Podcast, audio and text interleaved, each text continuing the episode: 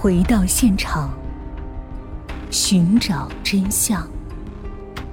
小东讲故事系列专辑由喜马拉雅独家播出。盖西的第二次杀人案发生在一九七四年一月，受害者是一位身份不明的青少年，年龄大约在十五到十七岁之间。他被盖西残忍的勒死，尸体被埋葬前，盖西将其藏匿在壁橱里。盖西后来称，尸体的口鼻中流出的液体会弄脏他的地毯。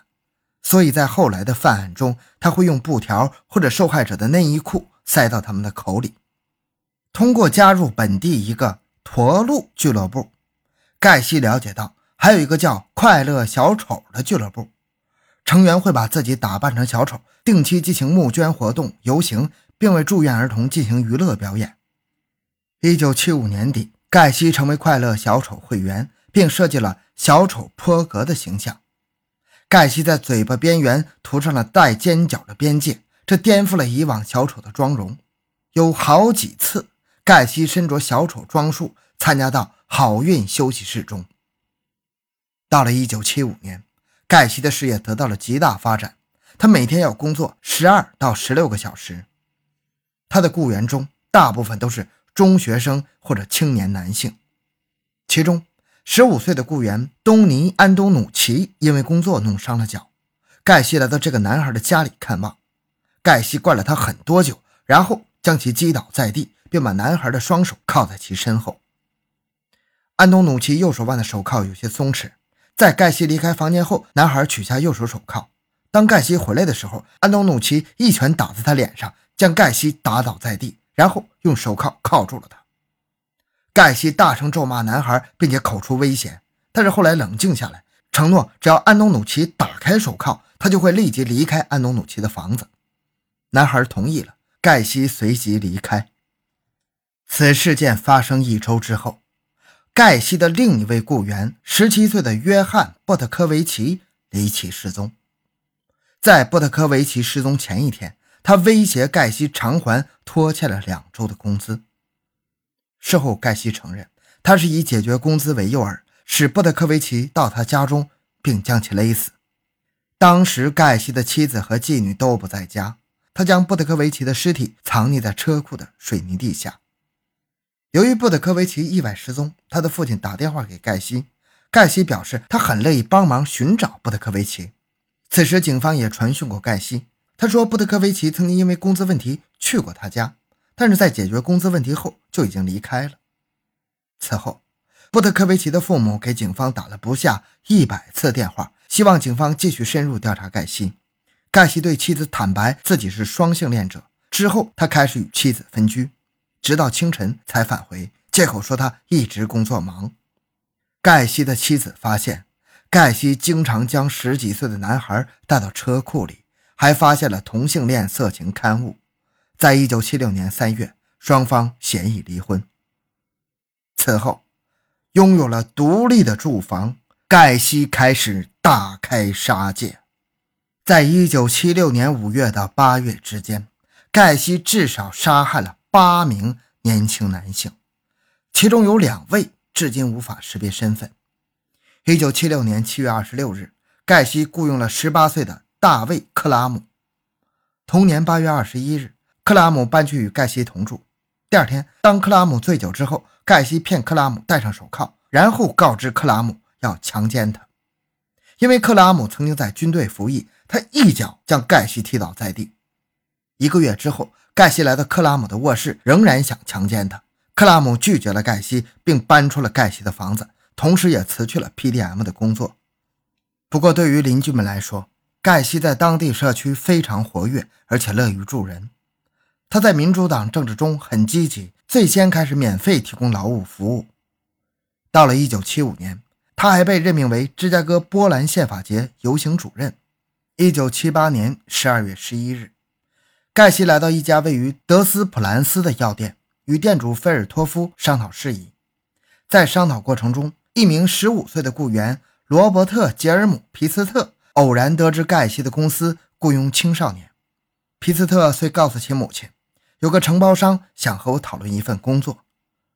皮斯特离家之后，说自己很快就会回来，然而之后他也失踪了。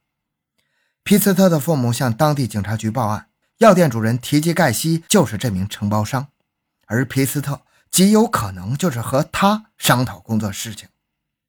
当警方调查盖西时，盖西否认与皮斯特谈过话，同时谎称他的叔叔过世，他不得不晚些才去警局证明清白。第二天凌晨，盖西全身是泥巴来到警局，声称自己遇上了车祸。他否认和皮斯特的失踪案有关，也否认要给他提供工作。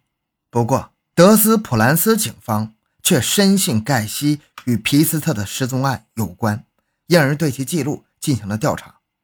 警方发现他在芝加哥有过案底，并在爱荷华州因为击奸罪入过狱。在申请搜查令之后，警方对盖西的房屋进行了搜查，发现了一些嫌疑物品：一个刻有 J。A.S. 的1975年高中毕业纪念戒，好几本驾驶执照、手铐、折刀、针筒，一把六毫米口径的枪支，皮斯特工作药店的收据，以及关于男同性恋和恋童的书籍。警方决定暂扣盖西的汽车和 P.D.M 公司的其他机动车，同时派出监视组跟踪盖西。第二天，警方接到米高罗西的电话。得知一年前格雷戈里·格奇克和盖西雇员查尔斯·哈图拉的尸体在一条伊利诺伊州的河流中被发现。十二月十五日，警方对盖西的前科案件有了进一步调查，得知杰弗里·里格纳尔曾报案说盖西引诱其上车，并遭受他的虐待和强暴。在与盖西前妻对话中，警方得知了约翰·布德科维奇的失踪案。警方在盖西家中找到了失踪男学生约翰希茨，也就是 J.A.S. 那枚戒指，同时也注意到了盖西的一名员工开着和希茨相似的汽车，并调查证明此车之前属于希茨。十二月十七日，警方与盖西的员工进行了正式会谈，得知是盖西把这辆汽车卖给了他。同时，警方在对那辆汽车的调查中发现了一小撮可能是人类头发的纤维，这些纤维被送去检查。当晚，警方使用受训警犬调查皮尔斯是否曾在盖西中的汽车中出现。此时，警犬躺在汽车的乘客座上，这向警方提示皮斯特的尸体曾在这里出现。预测到事情败露之后，盖西在十二月二十日找他的律师萨姆·阿米兰特。一到目的地，他就要求律师给他一瓶酒。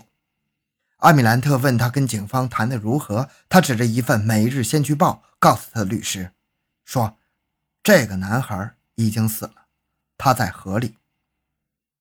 此时，盖西已经知道自己被逮捕是必然的。在最后几个小时的自由时间里，他打算拜访自己的朋友，并向他们告别。他开车前往加油站，并递给加油工兰斯一小包大麻。